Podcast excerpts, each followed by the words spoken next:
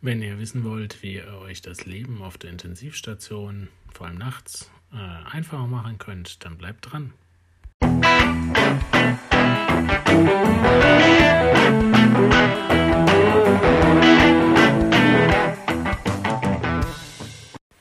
Herzlich willkommen zu einer neuen Folge des Kochbuchs Anästhesie, dem Podcast von Anästhesisten für Anästhesisten und diejenigen, die es noch werden wollen.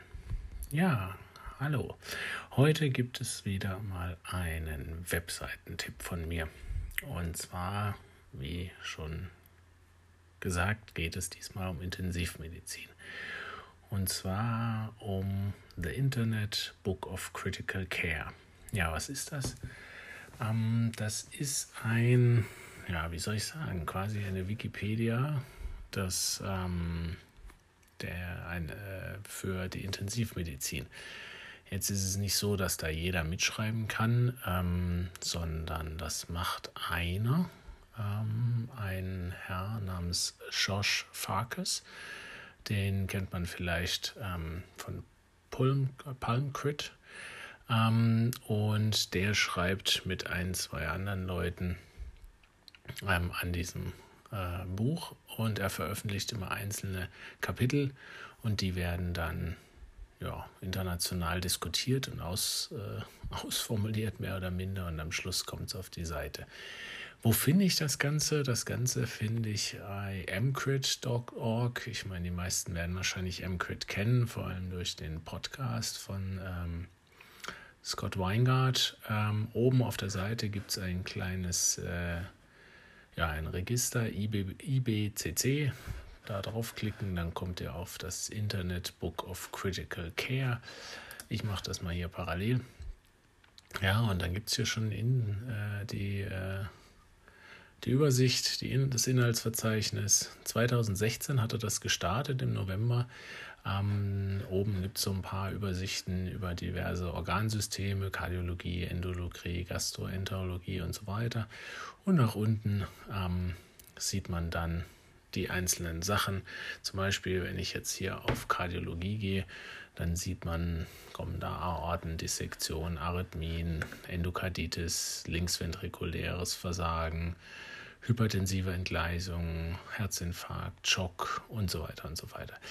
Mm, es ist so, dass ähm, wenn man da auf einzelne Dinge draufklickt, dass man dann, äh, ja, ich klicke hier gerade mal auf Bradykardie, ähm, da sieht man dann eine, eine Unterseite, wo dann die ganzen Sachen beschrieben sind. Warum, hier fängt es an, warum ist die Bradykardie gefährlich? Dann kommt irgendwie äh, häufige Ursachen, Evaluation, Wiederbelebung, Atropien, Epinephrin und so weiter und so weiter. Ich will das jetzt nicht alles vorlesen, aber damit könnt ihr euch ungefähr vorstellen. Es sind einige Sachen noch nicht zum Anklicken. Warum? Ja, wie gesagt, er schreibt es alleine und ja, er braucht halt Zeit, das zu schreiben. Aber dafür sind das wirklich hammermäßige Kapitel, die jetzt schon da sind. Ähm, zum Beispiel äh, mein Lieblingsthema. Lieblingsthema septischer Schock, zum Beispiel Sepsis. Also das ist ein, ein grenzgeniales Kapitel. Ja, da wird ähm, die, His die Geschichte der, vom Rivers Trial 2001, Surviving Sepsis Campaign beschrieben. Dann die neuen Definitionen, Sepsis 3.0, Klinik und so weiter. Was tut man? Ursachen, Vasopressoren, Echo, tralala, was, was ihr wollt, steht da drin. Seitenweise. Wirklich zu, dann zwischendurch sind Videos eingebracht, dann kleine Flowcharts ähm, und so weiter. Also wirklich ähm, hammermäßige Kapitel. Da kann man wirklich nachgucken, wenn man der Sache auf den Grund gehen will. Zugegebenerweise, ein paar Nachteile hat das Ganze. Natürlich ist es alles in Englisch. Äh, ja, muss man halt Englisch können. Das ist vielleicht ein bisschen für den einen oder anderen ein Hindernis. Und dann ist es, muss man auch fairerweise sagen, es ist nicht so für das ganz schnelle. Also so, wenn man einen Notfall auf Intensiv hat und man muss nachgucken, hier zum Beispiel akutes Nierenversagen, was mache ich? ja, da muss man schon ein bisschen rumscrollen und machen und tun. Das ist vielleicht nicht für den Notfall. Und es ist doch, es ist eine Menge zu lesen. Also gerade, ich scroll gerade das Kapitel des Nierenversagens runter. Das sind schon hier auf meinem Computer mit dem großen Bildschirm zehn Seiten, was man so runter scrollt. Deswegen für die Leute wie mich, die jetzt nicht immer so viel Zeit haben und auch vielleicht auch nicht so viel Lust haben, sich hinzusetzen und das alles, ähm, das alles äh, zu lesen. Es gibt auch einen Podcast zu diesem äh, Buch. Ja, wie heißt der? Ganz überraschend. The Internet Book of Critical Care Podcast. Kriegt man auf iTunes und äh, Spotify und diese üblichen ähm, Wege. Und da werden immer neue Kapitel oder ich weiß gar nicht, welch, welchem, also wie sie die Kapitel aussuchen, aber das sind immer, werden immer Kapitel dann vorgestellt und zu zweit diskutieren sie das mit Vor- und Nachteilen und was dahinter steht und Studien und diskutieren. Ist immer ein bisschen länger, so halbe Stunde, dreiviertel Stunde, manchmal auch über eine Stunde. Aber es ist wirklich super zu hören. Da kann man nochmal schnell rekapitulieren. Was heißt schnell? Einfach beim Sport, beim Autofahren, wie auch immer, beim Aufräumen, kann man sich nochmal schnell das alles anhören. Und dann eventuell, wenn man was genauer nachlesen will, kann man ja auch dann auf dieser Webseite nachgucken. Ja, man kann auch, da ist auch so eine kleine An, Anleitung, wie man einzelne Kapitel dann als PDF ausdrucken kann und so weiter.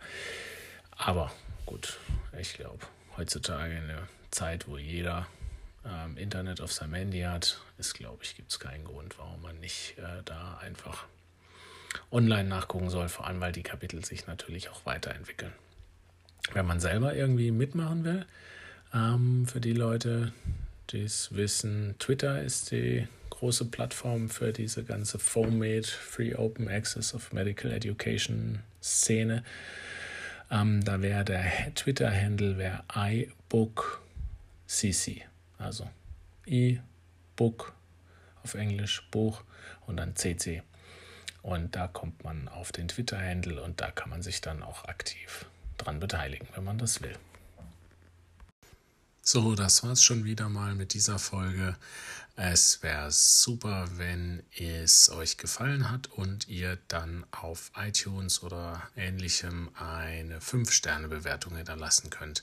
Nur dann kommt der Podcast in die Sichtbarkeit und ja, mehr Leute können über das tolle Thema Anästhesie zuhören und diskutieren. Bis denn, euer Ilja.